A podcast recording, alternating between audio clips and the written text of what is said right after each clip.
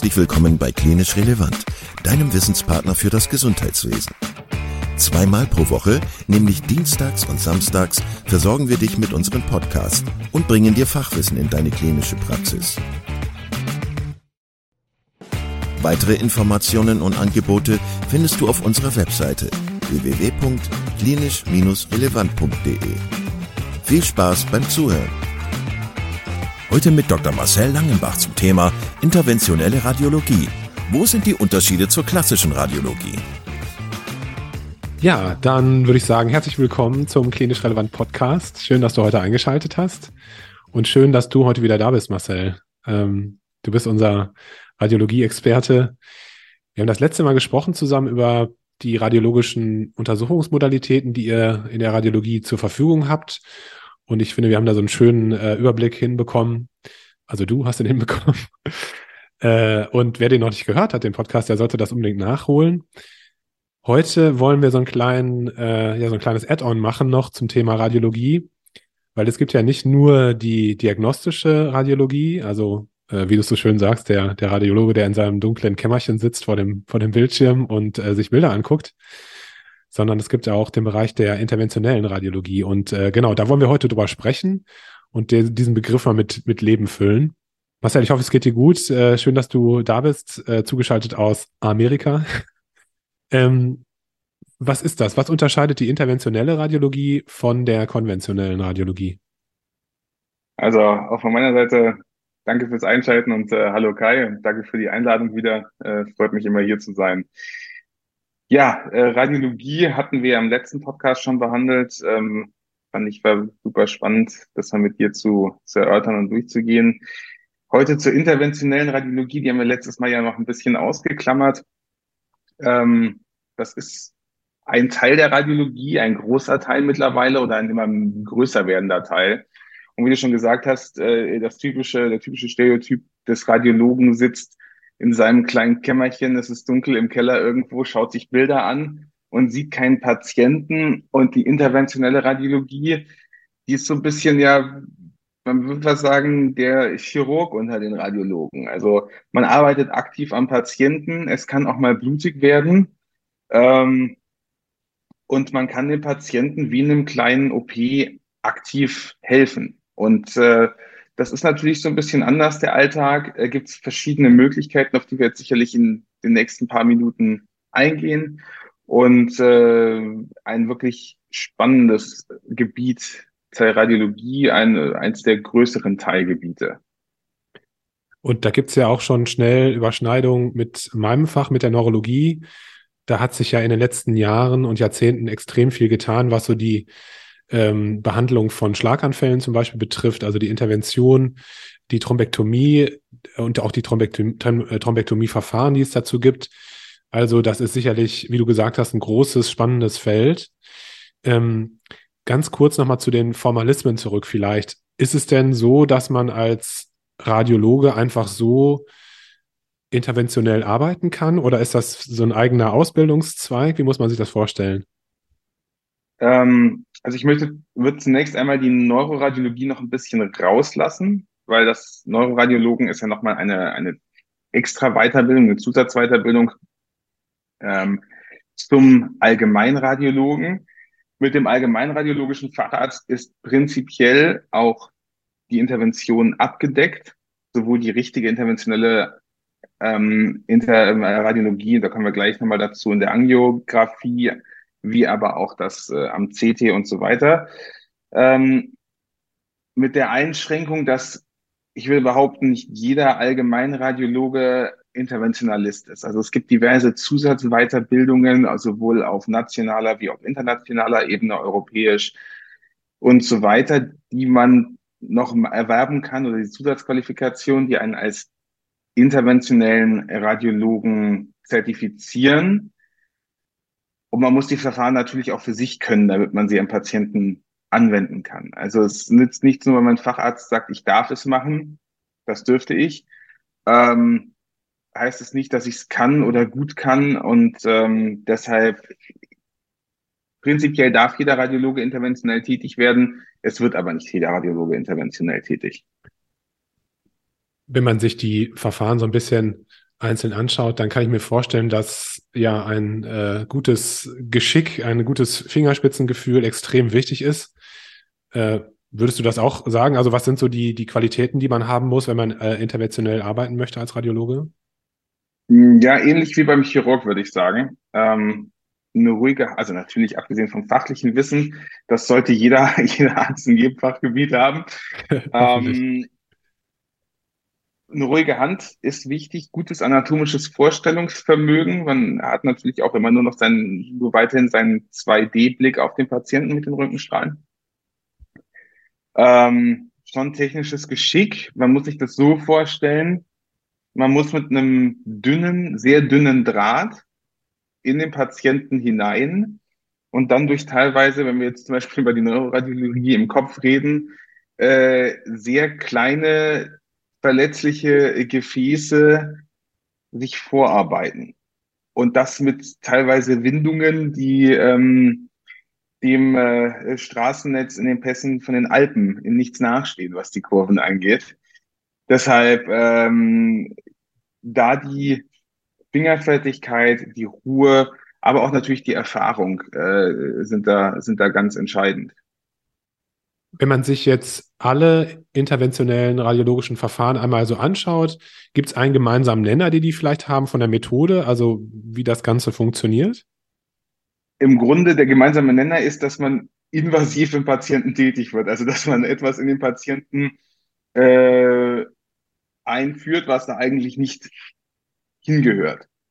Ähm, man kann jetzt ähm, die ganze Bandbreite, um das einmal grob zu überreißen. Wir haben ja verschiedene Bildgebungsmodalitäten, die wir ja schon äh, im letzten Podcast besprochen haben. CT, MRT, Ultraschall und so weiter.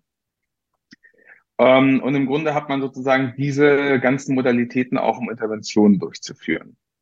Wenn wir Ultraschall und äh, MRT nehmen, da biopsiert man häufig nur, das heißt, man nimmt eine Probe wenn man den CT, das CT dazu nimmt, da kann man schon mehrere Verfahren durchführen, also nicht nur eine Probe entnehmen, sondern auch zum Beispiel eine Körperhöhlen, eine Flüssigkeit oder Eiter punktieren, um da eine Drainage reinzulegen um, oder andere Verfahren. Und dann so die klassische interventionelle Radiologie, die man im engeren Sinne darunter versteht, ist die Angiografie. Das heißt, man hat eine Durchleuchtungsanlage, ähm, wo man dann mit den Kathetern in den Patienten hineingeht meistens und ähm, dort Therapien oder ähm, äh, Therapien durchführt, Gefäße frei macht, ähm, Stents legt, sowas in der Richtung. Ja. Das heißt, es wird häufig mit ähm, Devices gearbeitet, also mit Kathetern, ähm, Punktionsgeräten, äh, aber auch mit Kontrastmittel, wenn ich es richtig verstanden habe. Genau. Ähm, und ja, also der große Unterschied, wie du es vorhin schon gesagt hast, zwischen der konventionellen Radiologie und der interventionellen Radiologie ist einfach, dass die Radiologen tatsächlich, tatsächlich ins Geschehen eingreifen und ähm, aktiv ein Problem, eine Stenose, ein, äh, ein Engpass äh, beseitigen, indem sie halt äh, vor Ort mit den Devices dann ähm, eingreifen können, richtig? Genau, komplett richtig. Ähm, das ist dann wirklich auch, zumindest was die interventionelle engere, also quasi angiografische Radiologie angeht, ähm, sehr in Zusammenarbeit mit auch den anderen klinischen Fachdisziplinen wie Gefäßchirurgen, ähm, wie auch Onkologen, für die Tumortherapien, Neurologen. Äh, das läuft sehr eng zusammen und auch äh, Hand in Hand. Genau, also äh, das wollte ich gerade sagen. Es gibt bestimmt viele Überschneidungsbereiche äh, jetzt mit den internistischen oder äh, kardiologisch-neurologischen Fächern. Ähm, vielleicht kannst du nochmal, jetzt haben wir ja gerade schon drüber gesprochen, dass es äh, Katheterverfahren gibt, äh, angiografische Verfahren gibt, ähm, wo man möglicherweise auch Trompen ähm, beseitigt oder Stenosierungen beseitigt so im Bereich der Gastroenterologie oder der, ähm, der Tumorerkrankung, kannst du da vielleicht noch mal ein paar Beispiele für interventionelle radiologische Verfahren nennen? Äh, da habe ich tatsächlich meine Doktorarbeit drüber geschrieben damals. Das war eigentlich, das als ich ja. äh, mit, mit Radiologie angefangen habe, war es eigentlich das, wo ich hin wollte, ähm, bevor ich dann in die äh, kardiovaskuläre Bildgebung abgerutscht bin. Die Kardiolo, also quasi die, die typischen oder der klassische Tumor, den man damit behandelt, sind Lebertumore. Ähm, das ist, glaube ich, so das, das Paradebeispiel des interventionellen onkologischen Radiologen. Was man dabei macht, da gibt es dann ganz verschiedene Verfahren. Ähm, in der, also in der Angiografie ähm, kann man diesen Tumor mit Kontrastmittel darstellen, aber das können wir in anderen radiologischen Verfahren, die wir ja besprochen haben, auch. Man kann dann aber zum Beispiel, und das ist nur eins der möglichen Verfahren, den, äh, die Tumorgefäße verschließen. Also quasi ähm, die Arterien, die zum Tumor führen und den Tumor ähm, mit Sauerstoff versorgen, weil ein Tumor wächst ja schnell. Das heißt, er braucht viel Nährstoffe und viel Sauerstoff. Die kann man zumachen. Und dann ist die Idee dahinter, wenn man die Gefäße verschließt, ähm, dass der Tumor abstirbt ganz, äh, ganz simpel gedacht. Ähm, man kann davor noch Chemotherapeutika hinspritzen, um das Ganze zu versch also lokal hinspritzen. Das heißt quasi, die gehen nicht in den Körperkreislauf. Und ähm, dann verschließt man das Gefäß. Das heißt, die werden nicht ausgespült und sollen da besser wirken. Also das sind so die ganz klassischen, äh, das ganz klassische äh, Beispiel einer, einer Therapie in der Angiografie. CT hatte ich eben gesagt, kann man auch Interventionen machen. Da können wir von außen zum Beispiel äh, Mikrowellensonden in die Leber einführen, in den Tumor platzieren und dann im Grunde den Tumor äh, verbrennen. Das kann man auch machen. Das zählt auch zu der interventionellen äh, Radiologie. Also ganz, ganz verschiedene Verfahren und dann geht es auch weiter und das ist ja das Ziel des Ganzen. Zum Beispiel wird der Tumor so klein äh, oder eine Metastase auf einer Seite der Leber verschwindet und dann kann der Chirurg zum Beispiel ähm, die Leber ähm, zum Teil resizieren und der Patient ist im besten Fall geheilt. Hm. Ja, total spannend. Ähm, und wie gesagt, ich stelle mir das äh, sehr interessant vor, einfach mit den, mit den Kollegen aus den unterschiedlichen Bereichen dann zusammenzuarbeiten. Gibt es da eigentlich, das ist jetzt eine medizinpolitische Frage, gibt es da eigentlich auch so ein bisschen, ähm, ich will nicht sagen Streit, das ist ja jetzt total ähm, übertrieben, aber gibt es denn da auch so ein bisschen äh, Diskussion darüber, wer solche Eingriffe macht, ob das dann eher die internistischen äh, Kollegen sind oder ob das eine reine äh, radiologische Domäne ist oder was würdest du sagen? Ähm, das kommt ganz stark, glaube ich, aufs, auf Haus an, in dem man arbeitet. Ähm, bei uns oder generell ähm, zum Beispiel ein Streitthema immer gerne sind Aorteneingriffe. Das heißt, wenn man zum Beispiel eine Aortendissektion hat, ähm, von der ähm, Bauchaorta oder von der auch von der von der äh, thorakalen Aorta, die die nach unten verläuft, also der der Aorta descendens. Äh, Eingriffe da können prinzipiell auch von Radiologen durchgeführt werden, sind auch super spannend. Ähm, Habe ich in meiner Assistenzarztlaufbahn ein äh, paar gesehen. Ähm, aber es gibt natürlich auch die Gefäßchirurgen und die Herz-Thorax-Chirurgen, die sagen, ähm, also vor allem die Gefäßchirurgen in dem Fall dann, wenn es im Bauch ist, oh, das wollen wir aber auch gerne machen, weil es super spannende Eingriffe sind. Ähm, da gibt's halt kleine Überschneidungen, aber das ist von Haus zu Haus individuell geregelt zum Beispiel. Ja, ja. Letzte Frage, die ich noch habe zu dem Thema interventionelle Radiologie. Du hast vorhin gesagt, die Neuroradiologie ist nochmal so ein bisschen abgegrenzt. Ähm, das ist ja auch ja in vielen Kliniken eine eigene Abteilung sogar. Ähm, ist das was ähm, Historisches, das einfach so entstanden ist? Oder was würdest du sagen, warum, warum ist das so? Ähm, generell gesprochen ist es schon so, dass der Kopf, also die Neuroradiologie, Kopf und Hals und äh, Wirbelsäule, aber auch die Kinderradiologie, um da ein bisschen auszuholen, da braucht man ja auch eine äh, Zusatzweiterbildung dazu. Kinder sind keine kleinen Erwachsenen, sagt man immer, das stimmt auch. Und ähm, im Kopf ist es so, dass die Erkrankungen schon, obwohl es ja nur ein Organ, oder es sind schon mehrere Organe, aber quasi, es hört ja hauptsächlich mit dem Hirn, ähm, sehr komplex ist. Also natürlich, jeder Radiologe sollte eine Metastase und einen, einen äh, Schlaganfall erkennen, wenn er ihn sieht. Aber es gibt ja noch so viele andere Erkrankungen, die zum Teil so selten sind, dass es da schon Sinn macht, diese Zusatzweiterbildung zu machen. Das waren früher drei Jahre, jetzt wurde die Weiterbildungsordnung äh, geändert. Jetzt sind es im Grunde noch zwei Jahre, die man nach seinem Facharzt Allgemeinradiologie äh, dranhängen muss. Man muss auch nochmal eine neue Facharztprüfung machen, also es wird nicht geschenkt.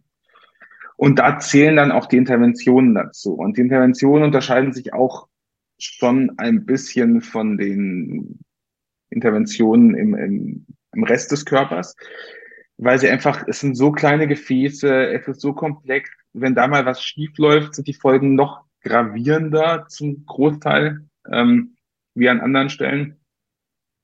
Und deshalb ist es schon gut, dass es diese Zusatzweiterbildung oder diesen, ja, diesen Zusatzzweig gibt, einfach um da auch die Qualität zu sichern. Das ist einfach der, der Komplexität äh, dieses Organs und, und der äh, ja, Gefäßversorgung und so weiter geschuldet, beziehungsweise der Komplexität der, äh, der Interventionen, die ja dann auch damit zusammenhängen. Ne? Ja, definitiv. Also es ist so, so komplex und auch so spannend, was da auch an neuen Devices immer wieder kommt ja. und was man da alles machen kann. Ähm, das, also wenn man da mit den neuroradiologischen Kollegen spricht, hat man den Vorteil, dass wir quasi eine gemeinsame Abteilung in Köln sind, ähm, wo man sehr eng zusammenarbeitet. Das ist schon spannend und toll, was die da alles im Kopf äh, noch machen können. Groß, großartig auf jeden Fall, da habe ich großen Respekt vor. Auch, also wenn man sich vorstellt, dass man äh, im hinteren Stromgebiet, also vertebrales, basilares Prozesse, wie die das da hinbekommen, das ist schon, das ist schon sehr bemerkenswert. Marcel, danke. Danke für deine Zeit. Danke für den Einblick in die interventionelle Radiologie. Das hat mir wieder super Spaß gemacht, mit dir zu sprechen. Gerne, mir auch. Ich freue mich schon auf den nächsten Beitrag. Definitiv. Bis bald, mach's gut. Mach's gut. Ciao. Tschüss. Vielen Dank, dass du heute wieder zugehört hast und unser Gast gewesen bist. Wir hoffen sehr, dass dir dieser Beitrag gefallen hat und du etwas für deinen klinischen Alltag mitnehmen konntest. Wenn dem so sein sollte, dann freuen wir uns sehr über eine positive Bewertung bei Apple Podcasts. Falls du Lust hast mitzumachen und es einen Themenbereich gibt, in dem du dich besonders gut auskennst, dann melde dich doch gerne unter kontakt@klinisch-relevant.de. Gleiches gilt, wenn du Themenvorschläge oder konstruktive Kritik für uns hast. An dieser Stelle auch der Hinweis auf unseren Newsletter, den du unter www.klinisch-relevant.de abonnieren kannst und der dich immer auf dem Laufenden hält. Wenn du dich für unseren Newsletter einträgst, bekommst du einen 5-Euro-Gutschein, mit dem du in unserer Fortbildungsakademie einkaufen kannst. Wir wünschen dir jetzt bis zum nächsten Mal eine gute Zeit und freuen uns, wenn du bald wieder einschaltest. Pass auf dich auf, bleib gesund bis zum nächsten Mal. Ciao.